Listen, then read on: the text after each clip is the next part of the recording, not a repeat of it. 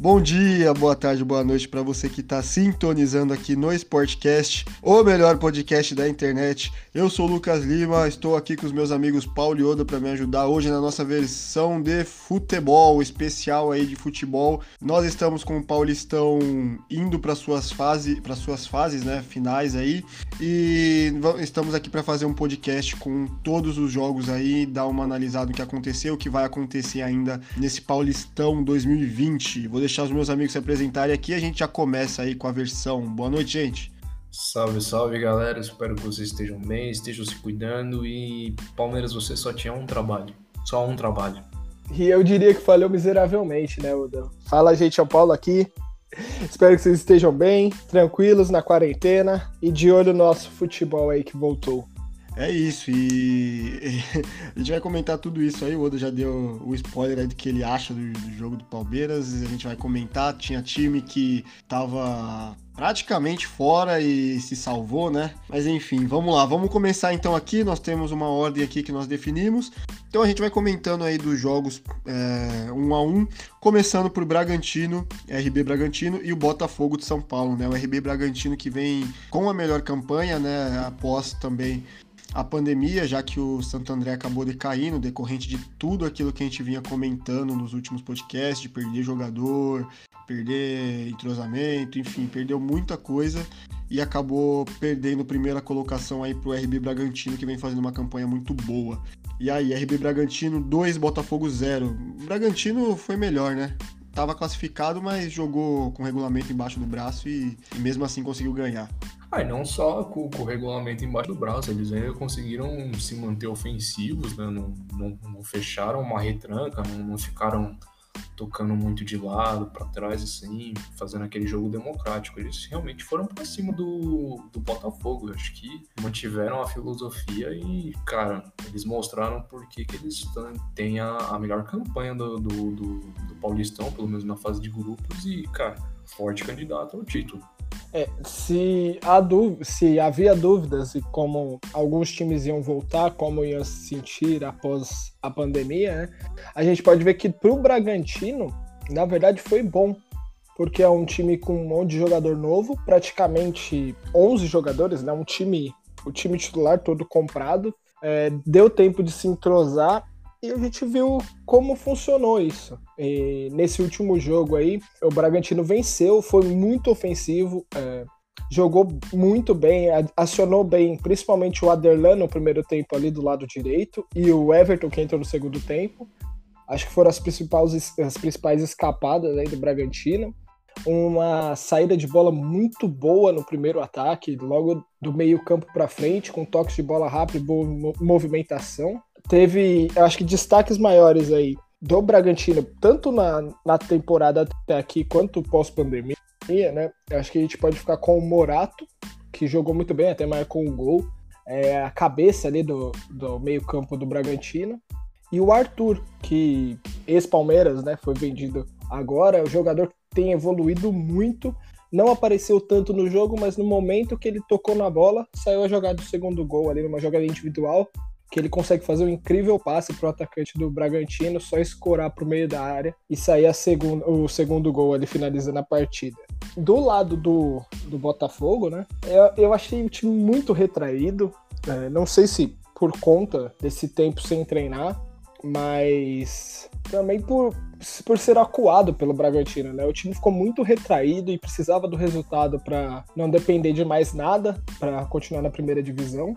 O técnico até colocou mais jogadores no, no, segundo tempo, colocou mais atacantes, tentando deixar o time mais ofensivo, mas não surtiu efeito. O Botafogo foi engolido pela equipe do Bragantino e foi salvo do rebaixamento por conta da vitória do Palmeiras. Né? O Palmeiras salvou muita gente do rebaixamento aí na, nessa, última, nessa última rodada. Obrigado, Palmeiras. E assim, o Paulo mencionou o Morato e o Arthur Cara, assim, o Arthur vai mostrando que, que tem futebol para ser decisivo, tem futebol para ser uma estrela de time, sim. É, acabou não, não sendo aproveitado no Palmeiras, mas no, no, no, Red Bull Bragantino ele vai mostrando por que ele era tido como uma das promessas da base, né? Ele acabou não, não sendo muito bem utilizado por, por técnicos anteriores, mas o, o RB conseguiu enxergar esse futebol nele. Morato, cara, também é outro cara que é, tem, se mostrado decisivo, faz gol quando precisa, é, sabe tocar bem a bola com os companheiros ali no ataque, cara, sensacional. É, o Arthur teve esse destaque desde a época do Bahia, né? Ele foi emprestado, ele teve uma ótima temporada no Bahia, mas o começo no Bragantino é ainda mais animador, né? Passou um ano e o garoto parece que vai só evoluir. Teve muita polêmica na, na volta dele Palmeiras, né? Questão de vestir camisa de outros clubes, questão de querer jogar e não saber se iria ser aproveitado ou não. Mas o Palmeiras fez a escolha de continuar com o Felipe Pires e o Carlos Eduardo e vendeu o Arthur. Paciência. Esses jogadores já, já saíram do Palmeiras, né? Mas no primeiro momento, o Arthur que, que foi sentenciado a sair. Comprar o Rony. Vamos seguir. É, Arthur, esse também que bagunçou com São Paulo, né? Já vou até puxar aqui o próximo jogo nosso, né? Que é o, o São Paulo conseguiu a vitória sobre o Guarani.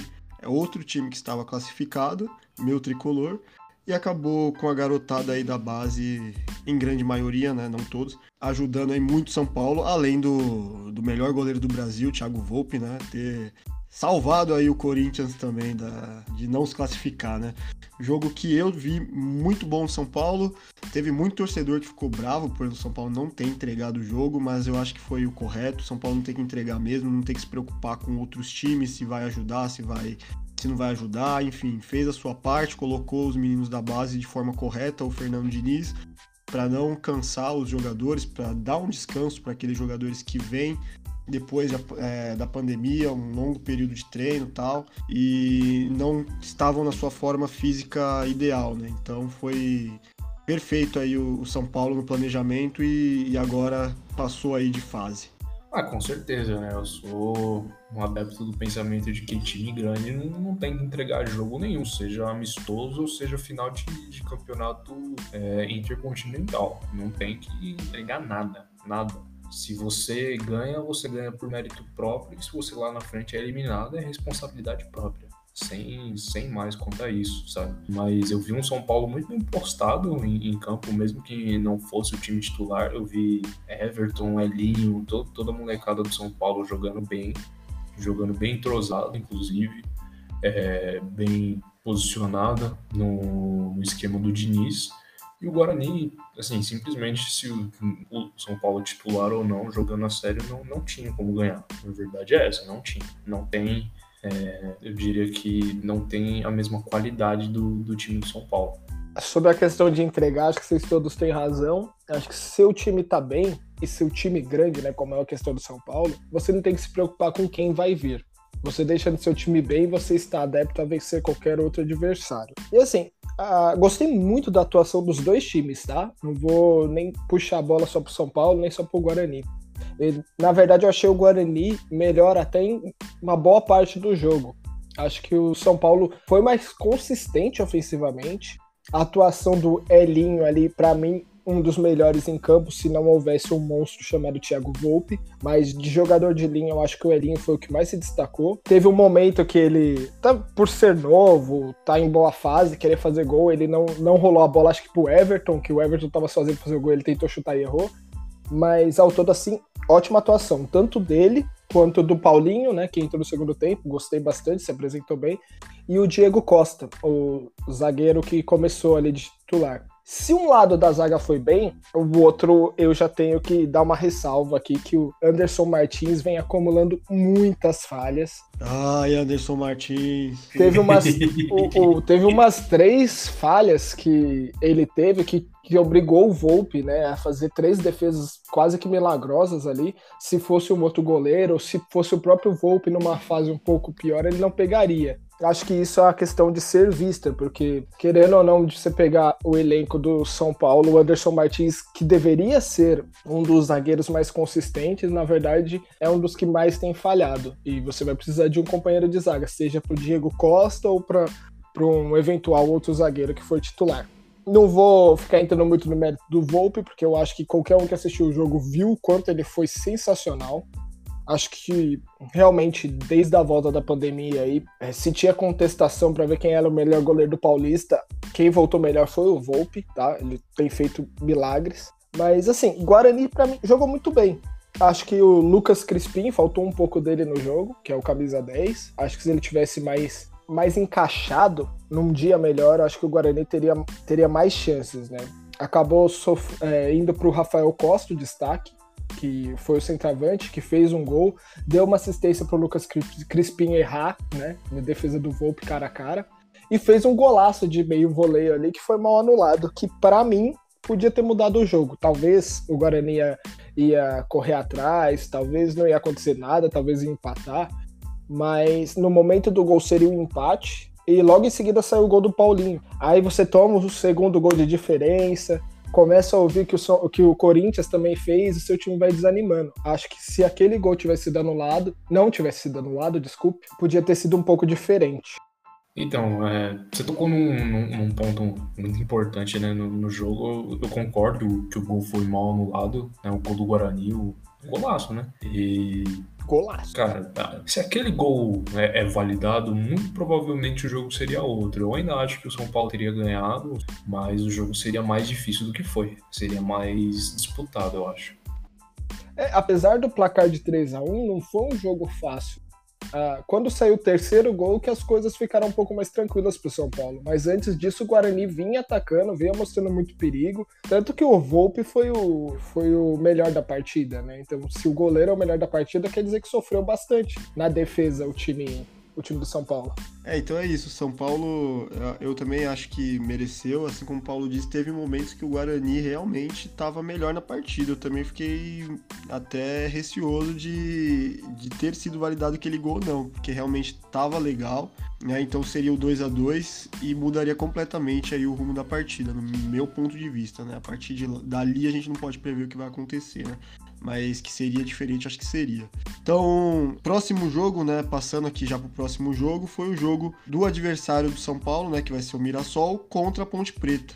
O Mirassol acabou perdendo, né? Foi um dos, um dos times que teve, é, que foi prejudicado pela pandemia também, né? Um dos que não é grande aí, que a gente considera grande, né? E acabou perdendo para Ponte Preta aí nesse, nessa última rodada. Será que isso pode abalar para o próximo jogo já nas quartas de finais? Ah, eu acho que existem chances, né? Mas eu não vi o Mirassol assim totalmente abatido dentro de campo. Muito pelo contrário, eu acho que tiveram boas chances que o goleiro da Ponte Preta conseguiu salvar, boas finalizações, tanto de, de dentro, mas principalmente de fora da área, com, com bolas difíceis e o, o goleiro do, da, da Ponte conseguiu sobressair essas bolas.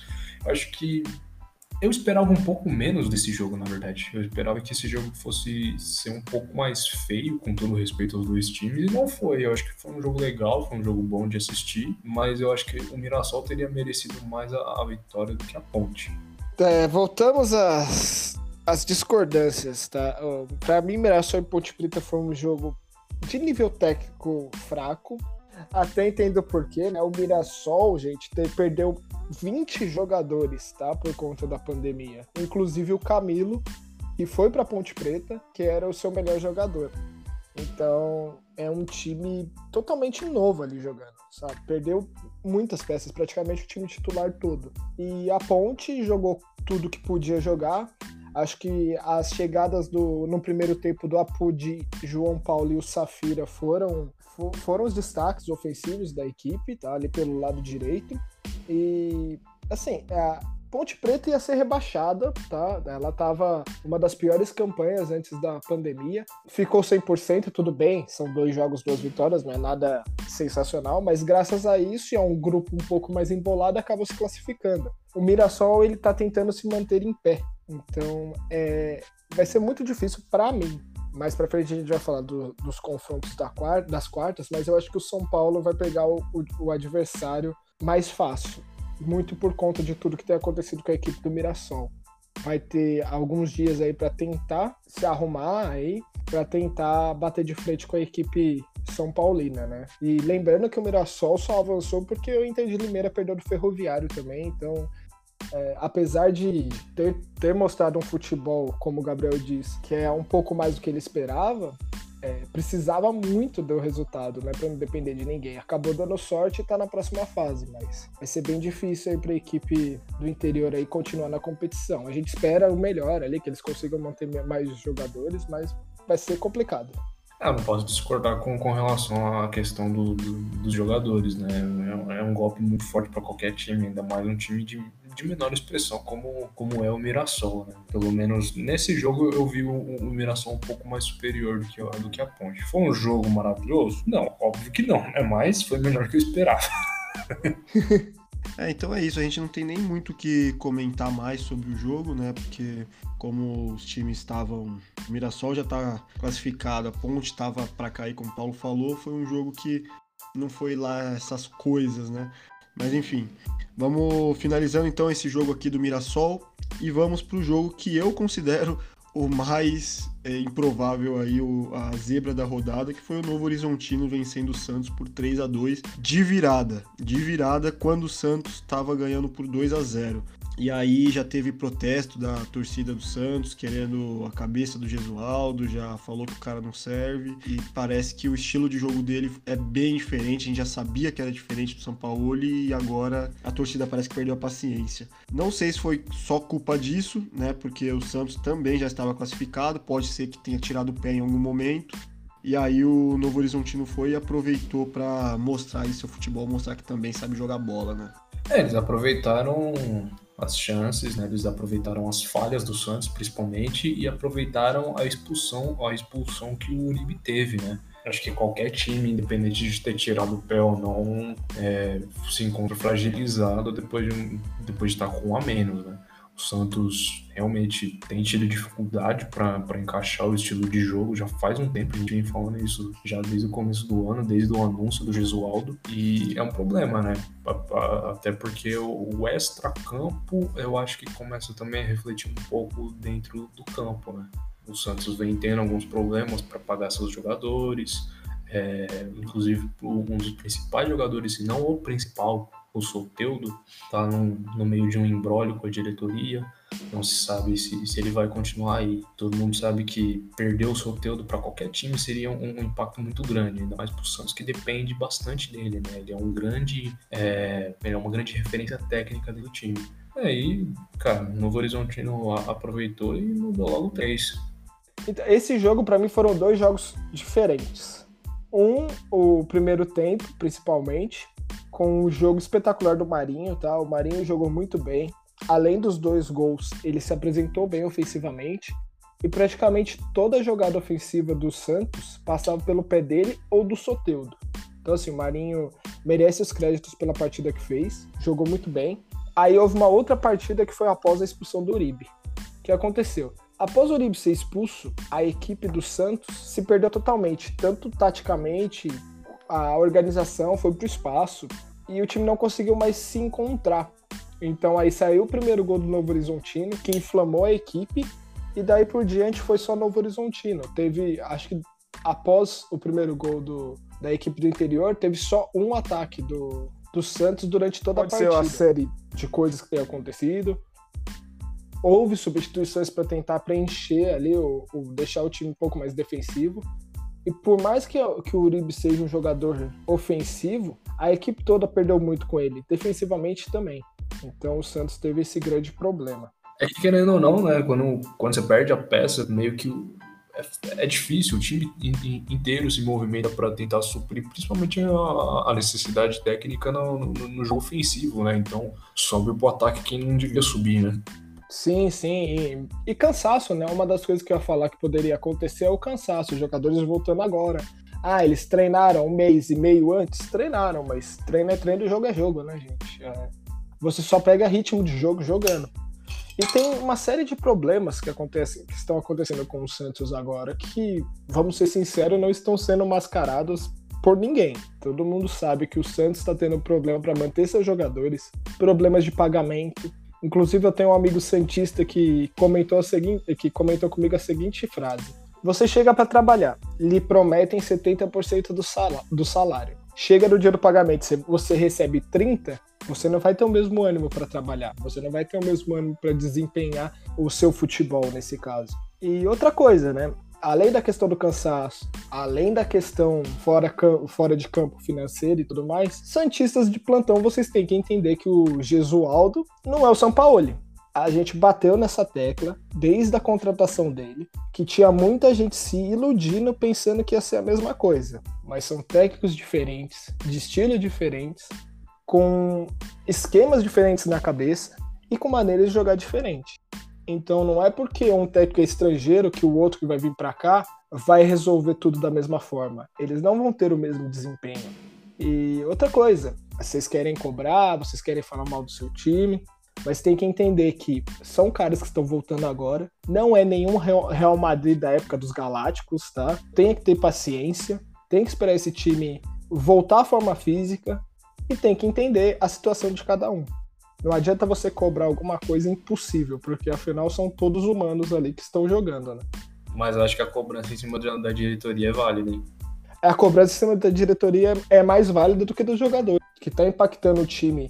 Tem algo que de uma maneira mais forte e direta essa questão da diretoria. E a gente já viu, inclusive o Cruzeiro foi rebaixado não por futebol, e sim por questão de diretoria. Então é algo que tem que ficar muito bem atento. Mas você chegar lá, cobrar jogador, falar que o jogador tem que fazer mais, aí você tem que entender a posição de cada um, tá? Ficar ali na torcida cobrando é muito fácil. Agora ir lá e fazer o que eles têm que fazer é outra história. Agora nem na torcida é, né? Só pela internet. Eu acho que isso que é até pior. É a torcida online e a cobrança nos portões, né?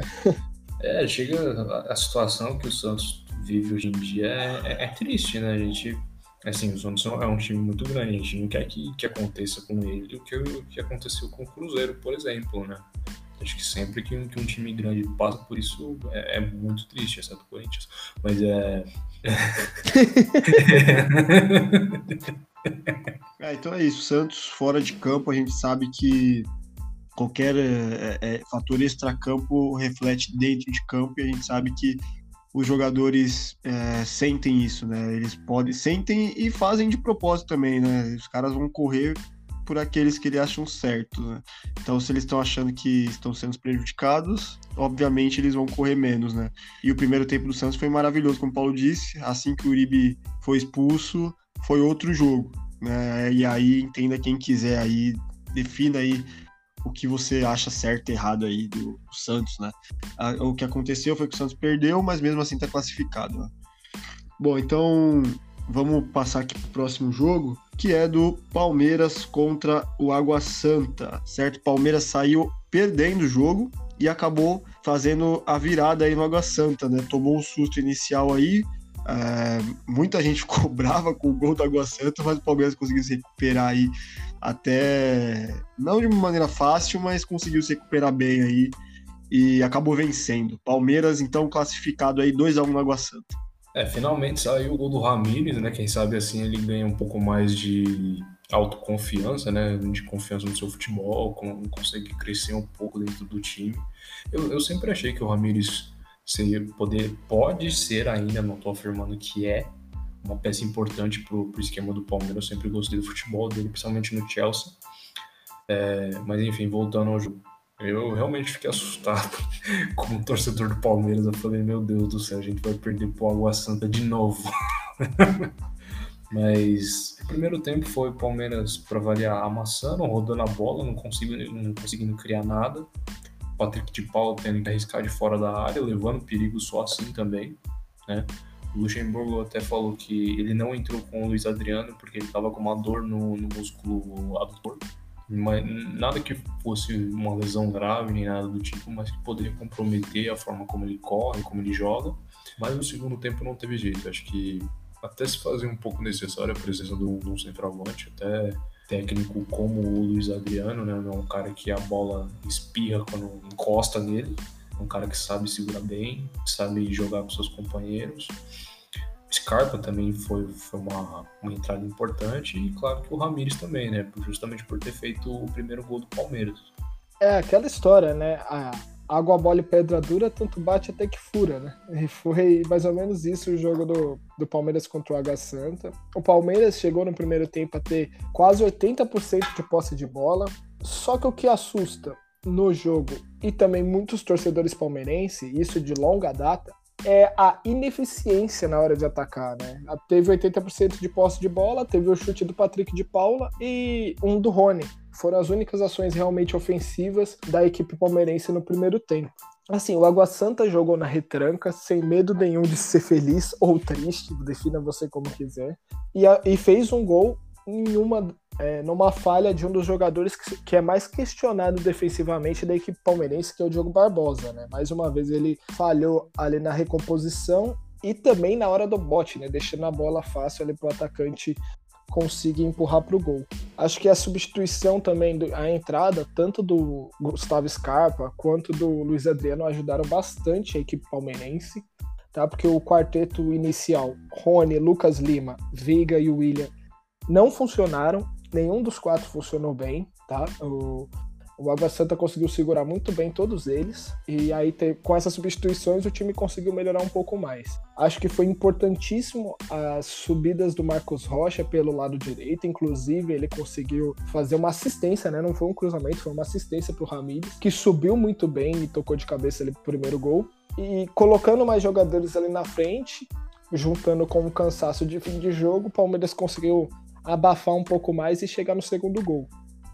É, acho que se a equipe palmeirense tivesse saído derrotada, não ia mudar muita coisa na classificação, mas ia acabar deixando muito torcedor preocupado, sabe? Nenhuma, não que tenha sido atuação convincente em algum dos dois jogos, porque eu acho que nenhum dos dois jogos a atuação palmeirense foi muito convincente. Não foi ruim, mas não foi o que acho que nenhum torcedor esperava. Esperava um pouco mais da equipe.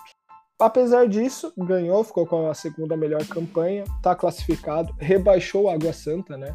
Acho que é, infelizmente, um time que precisa do resultado num grupo extremamente apertado, né? Que o grupo da Água Santa, os três times que não estavam classificados poderiam tanto, tanto se classificar quanto cair. O Água Santa entrou muito retraído por uma equipe bem qualificada, que é a equipe do Palmeiras, e acabou sendo punido pelo seu medo, né? Por sendo punido pela sua covardia. Infelizmente é isso que aconteceu para o Água Santa. Palmeiras vai, vai passou de fase vamos ver se mais para frente consegue convencer os seus torcedores. Tá difícil, tá difícil. Assim, o Vanderlei ele falou que ele vê que tá no caminho certo, mas quando questionado se, se ele enxerga o Palmeiras com a evolução que ele planejava para essa altura do campeonato, ele falou que não e, bom, pelo menos ele foi sincero, né? Pelo menos ele não falou, não, gente tá assim, não, não sei o quê. Não está não está.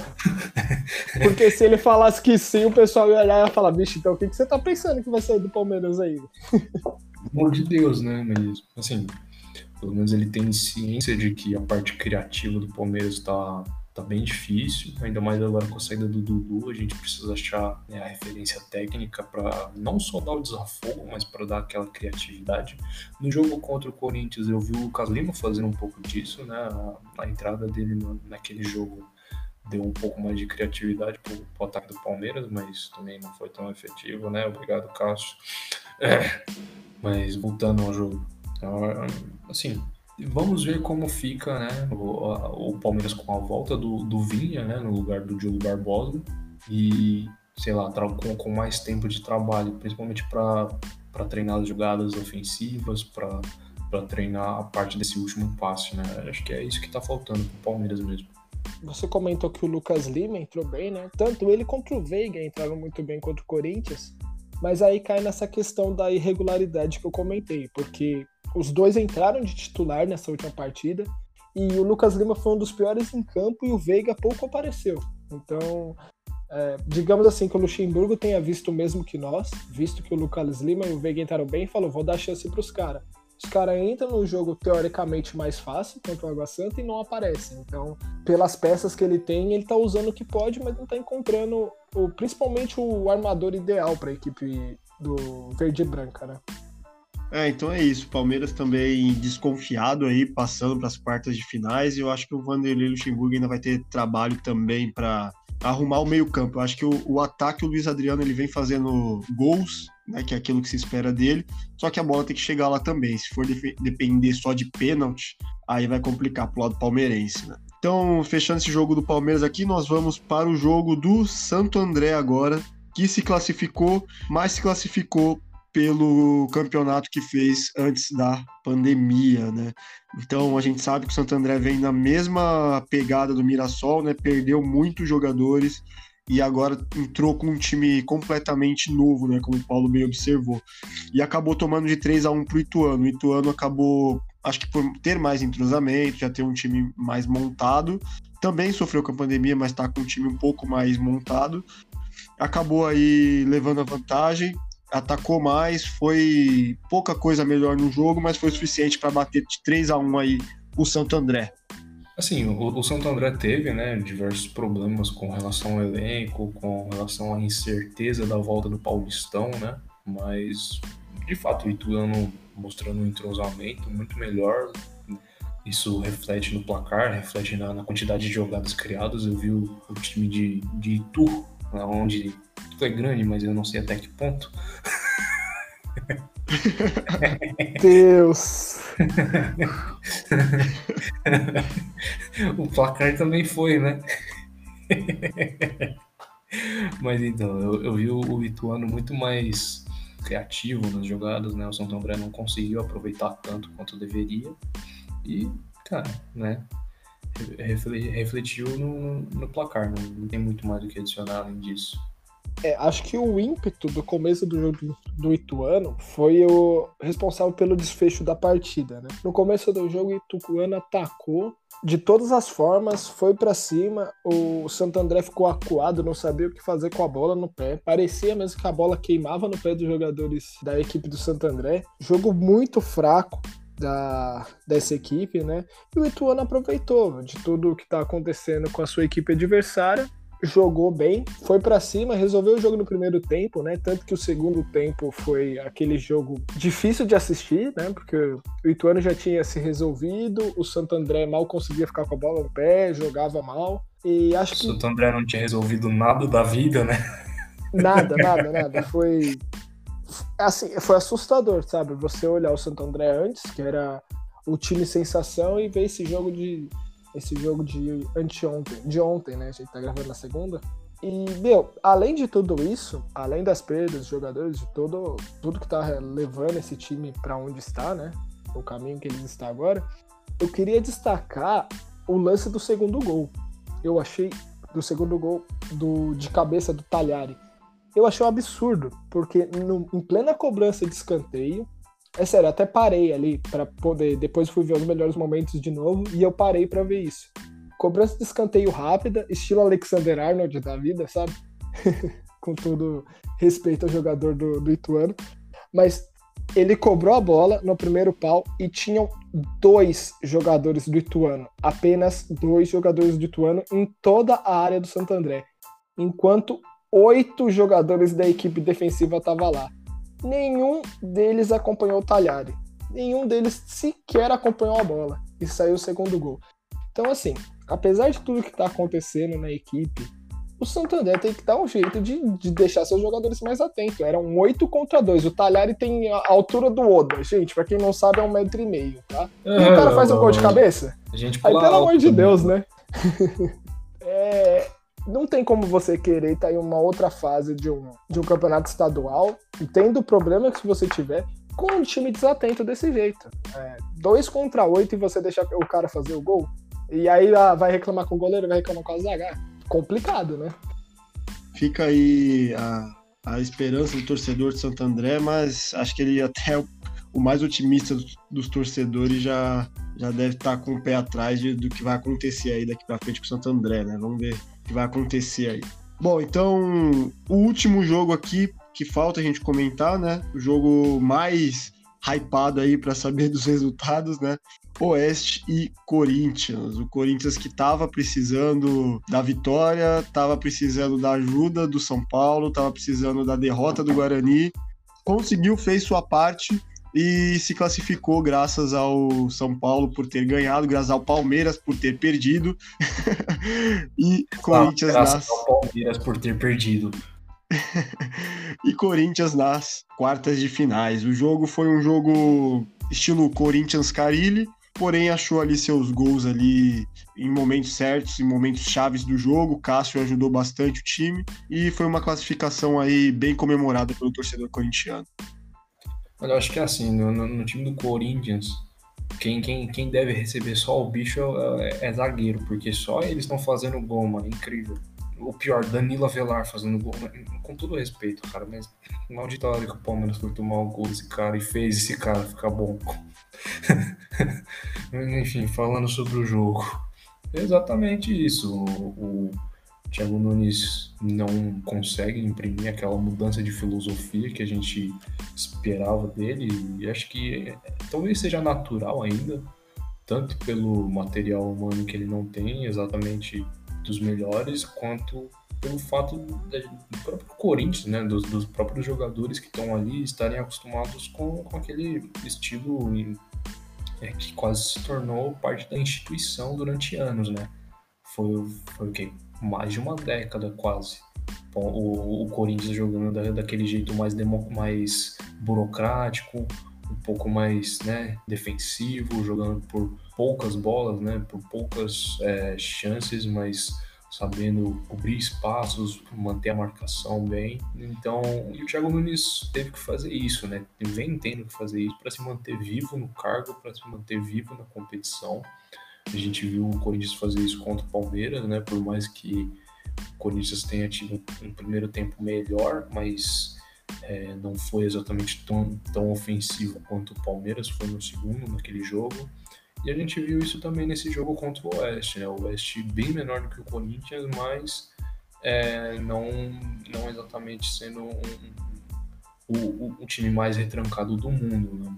Eu queria destacar também o jogo do Oeste, né? Acho que o Oeste jogou bem, jogou ofensivo, diria até de igual para igual, assim contra o Corinthians.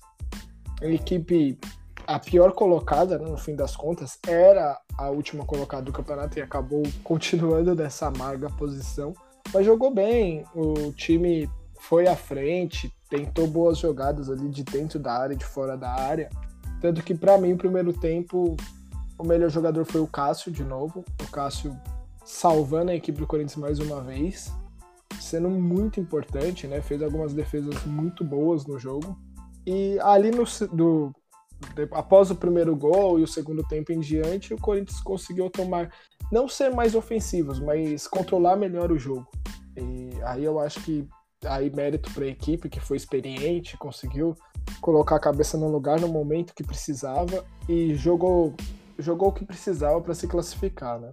A bola parada mais uma vez sendo uma boa arma para a equipe corintiana, né? Com o Daniel Avelar, saída ruim do goleiro do Oeste.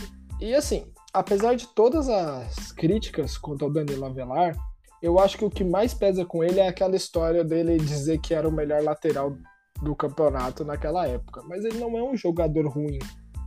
Eu acho que no momento que vivemos de, de laterais, de dificuldade né, na, na posição de laterais, ele vem se destacando, ele vem sendo importante, principalmente para a equipe do Corinthians. Aquele meme do, do gol do Avelar saindo e os corintianos falando: nunca critiquei já virou moda, porque ele é um cara que faz gols importantes, ele é um cara que às vezes defensivamente até falha, mas tem feito boas partidas pela equipe corintiana. Uh, além disso, uh, eu queria destacar também que o, o volante Ederson, que vem entrando em alguns jogos do Corinthians, também vem demonstrando bons, é, boas partidas, uma boa movimentação e acho que é um cara que, continuando aí no elenco, pode agregar bastante na equipe corintiana. Outra coisa que a gente fala sobre de, desde o começo do ano e que realmente se mostrou algo realmente que compro, é, é, comprovado é que se o Luan não jogar bem, o, o time não anda, né? Se o Luan não se encaixar, o time não encaixa de jeito nenhum. É, o Luan ele tem o papel de, de organizar a equipe né, ofensivamente e realmente a bola tem que passar pelo pé do Luan, que ele tem que estar num bom dia. Senão parece que não roda. A equipe do Corinthians não consegue trazer a bola com qualidade ali do meio para o ataque. Então fica muito naquela história que a gente comenta de jogadores de meias, né, que são que acabam ficando pressionados por só eles ter a questão da armação. É algo que o Thiago Nunes aí pode ver. Se ele quer jogar mais ofensivamente, talvez ele precise de algum outro cara ali para ajudar o Luan, para suprir essa necessidade, inclusive também né, para puxar marcação. Senão, a única cabeça que pensante no time é o Luan, fica até mais fácil para as equipes adversárias marcarem. Inclusive, eu vi um amigo meu corintiano falando que o Luan é o, é o ganso tatuado. Aí eu acho que é falar mal demais do Luan, tá, gente? Desculpa, o ganso é. O Ganso foi uma das maiores enganação, enganações do futebol dos últimos anos, infelizmente.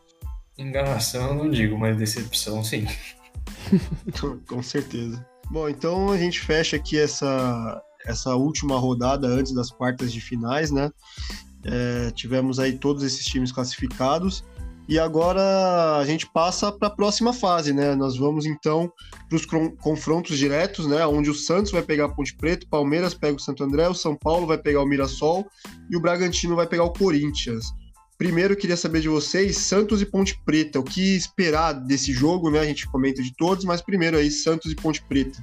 Cara, o Santos tem, assim, tem, tem mais time que a Ponte Preta, né? Óbvio. Mas é questão do, do, do Santos ir bem organizado, né? Tomar cuidado para não é, cometer os mesmos erros que, que cometeu no último jogo contra o Novo Horizontino. Mas se organizando bem, aproveitando bem as chances, acho que pode ser um jogo mais tranquilo para o Santos, sim. Se colocar a atual temporada, né? A, na verdade, assim, não a atual temporada, mas a volta do Covid, colocar em projeção, você vê que a Ponte Preta seria a favorita para esse jogo. Por todos os problemas que a gente falou do Santos e o quanto a Ponte Preta tem jogado no, nos últimos nos jogos aí da volta do Covid. Mas eu acho que é bem isso que o Oda falou. Se o Santos se permanecer ligado, atento, é, conseguir armar bem o seu time e não. É, porque assim, tirar o pé do acelerador antes, já classificado é uma coisa, mas agora, gente, agora é mata-mata. Qualquer deslize, qualquer erro pode levar uma, uma classificação embora. Então acho que a equipe Santista tem que ficar ligada, é mais forte, tá? E, e aproveitar principalmente o seu, o seu trio ofensivo para entrar na defesa da Ponte Preta, que vem dando sinais aí de falhas constantes durante a temporada. Aproveitar isso para fazer um bom jogo e se classificar para a próxima fase. É, então o Santos uh, tem o, a faca e o queijo na mão, eu concordo com vocês, pode fazer melhor. A diretoria, se entrar em um consenso com os jogadores, se unirem para fazer um bom campeonato, eu acho que sai coisa boa daí. O Santos mostrou que, que consegue. Né? Então, vamos lá, vamos ver se o Santos consegue se, se ajudar, né? Para passar de fase. Próximo jogo aí da chave, Palmeiras contra Santo André. Aqui eu acho que não tem nem muito que, que comentar, né? Acho que o Palmeiras vai ter total vantagem aí, decorrente de tudo que o Santo André vem passando e que a gente comentou, né? Mas, mas tem aquela coisa do meio de campo não se arrumar, né? Então, vai que o Santo André acha uma bolinha ali, né? Eu nunca subestimo a capacidade do Palmeiras de tomar gols inacreditáveis. Né? Ainda mais se o Diogo Barbosa estiver em campo. Mas, mas assim, dentro do racional, o Palmeiras é, é, é franco favorito, como quem o, o LL falou, ainda mais levando em consideração o histórico recente do Santo André. Né? Se o Palmeiras tiver num, num dia bom, pode, ser um passeio. Pode. Eu, eu, estou falando pode, não estou dizendo que vai. É, o, acho que o Palmeiras acabou dando sorte aí na volta do campeonato, porque vai pegar um Santo André bem abalado. E mesmo não está demonstrando o melhor futebol possível, a equipe palmeirense tem peças superiores em todas as partes do campo, principalmente porque o Santo André perdeu alguns dos seus jogadores que estavam tendo um bom desempenho no campeonato acabou saindo melhor do que o Palmeiras planejava, né? Do que o, do que o Palmeiras mostrava. E tem todas as peças aí para vencer o jogo e também para convencer, né? Acho que mais do que isso, para passar para a próxima fase, onde vão ficar apenas os quatro melhores times, o Palmeiras tem que estar bem para poder chegar lá e não fazer feio. Não estou descartando o Santo André, tá? O Santo André pode acontecer de, de vencer a partida, só não só seria o azarão. É, essa é a verdade. Mas é, é um jogo só, muita coisa pode acontecer no meio da partida. Tem um Felipe Melo do outro lado que, apesar de estar bem, com a conduta boa, ele pode ser expulso a qualquer momento. Então as coisas podem degringolar aí para a equipe, equipe palmeirense. Tem que tomar muito cuidado com isso, porque acho que se for eliminado agora, o Vanderlei Luxemburgo vai pegar uma bucha muito forte pro Campeonato Brasileiro. Vai ter que dar uns puxão de orelha aí nos jogadores muito estrelinhas aí do time e ver se ajeita esse time aí pro próximo campeonato que tá aí do lado, né? O brasileiro bateu na, já tá batendo na porta ali, porque já já começa. Então é isso, o Vanderlei Luxemburgo vai ter trabalho se não passar, né? Como vocês falaram. O, franco favorito agora é o Palmeiras, e se não passar, vai ter problemas dentro de campo e fora de campo, que a torcida vai ficar bem chateada, vamos colocar assim, vai. então, esse jogo aí, Palmeiras franco favorito. E passando para o próximo jogo, então, São Paulo e Mirassol, eu acho que é a mesma coisa de Palmeiras e Santo André. O Mirassol perdeu muitos jogadores, vem de derrota e o São Paulo vem, se não muito bem, vem pelo menos com um padrão de jogo e com a molecada da base aí querendo o jogo, com o Daniel Alves comandando ali o time. Eu acho que São Paulo também vem favorito aí para esse confronto, confronto de quartas de finais. Com certeza, com certeza. Demonstrou contra o Guarani que se tiver bem organizado, o time consegue render sim. Os jogadores têm, têm um nível técnico adequado para fazer um bom jogo, sim. Acho que são, sim, o São Paulo é favorito. É só ficar esperto e, e saber executar o, o, o, plano de ataque do, do Fernando Diniz. Fora isso, não tem muito mais o que, que se preocupar tanto. É bem aquilo que o LL falou. Se de um lado a gente falou de um Palmeiras e Santo André, é uma situação bem parecida com São Paulo e Mirassol, né? Eu acho que o que muda é que o Mirassol perdeu mais jogadores, acho que perdeu peças mais essenciais, está com o time mais deslacerado.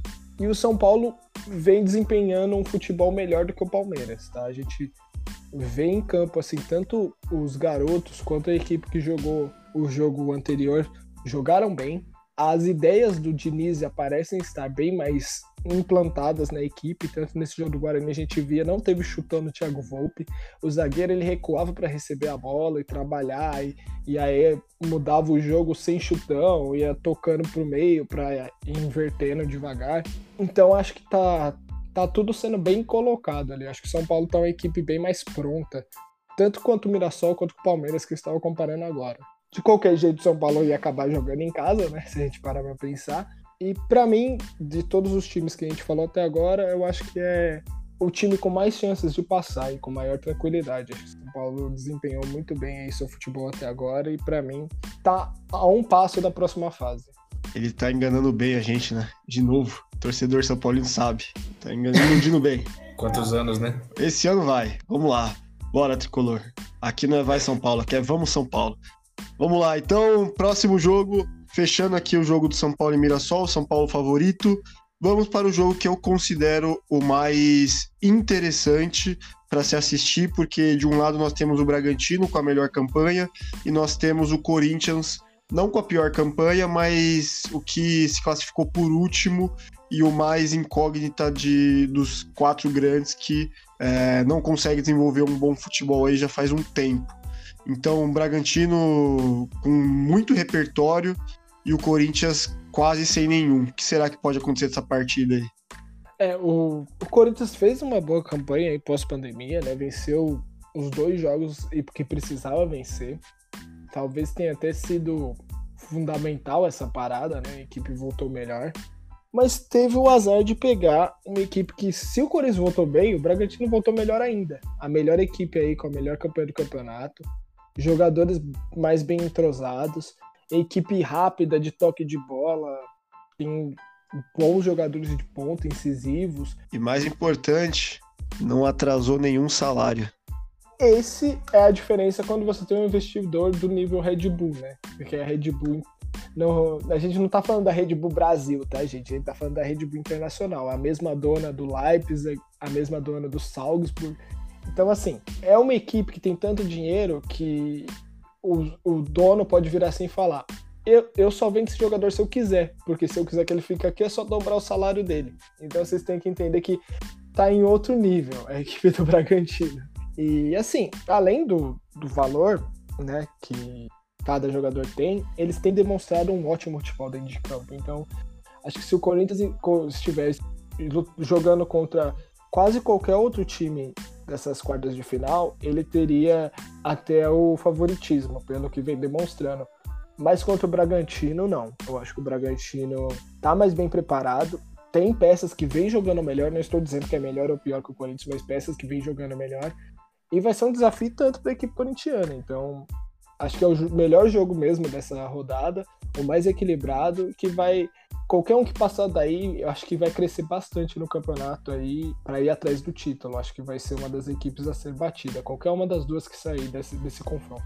Obrigado, Palmeiras, né? Nem tudo é culpa do Palmeiras, né? Infelizmente o Palmeiras tem aquela já tem aquela freguesia, a gente pode dizer, contra o Corinthians, né? Perde quase sempre da mesma forma. Mas tem os méritos do Corinthians também, que melhorou bastante para essas duas últimas partidas. É, então é isso. Esses são os confrontos aí das quartas de finais. É, assim como nós comentamos aqui, eu vou reforçar: quem passar dessa fase vai vir com força, independente se foi o Corinthians com a, a última classificação, se foi o Bragantino com a primeira classificação. Quem sair dessas quartas de finais eu acho que vai chegar forte aí pro, pro título, né? Porque vai dar aí a confiança necessária e, e a partir daí as coisas começam a dar certo. Bom, então é isso que, que a gente quis colocar aí para vocês, é isso que a gente trouxe. A gente vai finalizando essa versão do Sportcast aqui do Paulistão 2020 e espero que vocês tenham curtido tudo que a gente teve para falar para vocês, todos os comentários. E a gente está sempre aberto aí a, a, ouvir a opinião de vocês também, certo? Vocês podem deixar aí no campo dos comentários aí tudo aquilo que vocês acham. Vocês acham que quem vai passar, quem vai ganhar, se o São Paulo deveria ter entregado, se o Palmeiras tinha que ter dado mais para ter eliminado o Corinthians e todas essas questões aí. certo? Então a gente vai finalizando aqui o Sportcast. Eu vou deixar os meus amigos se despedirem também. E a gente volta aí numa próxima versão do Sportcast. Um bom dia, uma boa tarde, boa noite e até mais. É isso aí, galera. Eu espero que vocês continuem se cuidando, que vocês continuem bem. É, se forem sair na rua, tomem todo o cuidado do mundo e paguem o salário, quem tem que pagar. Valeu, galera. Até a próxima. Estamos aqui se despedindo. Até uma próxima edição. E não esperem um milagre divino aí como o Água Santa esperou, tá? Porque ele pode não vir. Vá atrás da, das coisas que vocês precisam ir, assim como o Corinthians. Falou, galera. Até a próxima.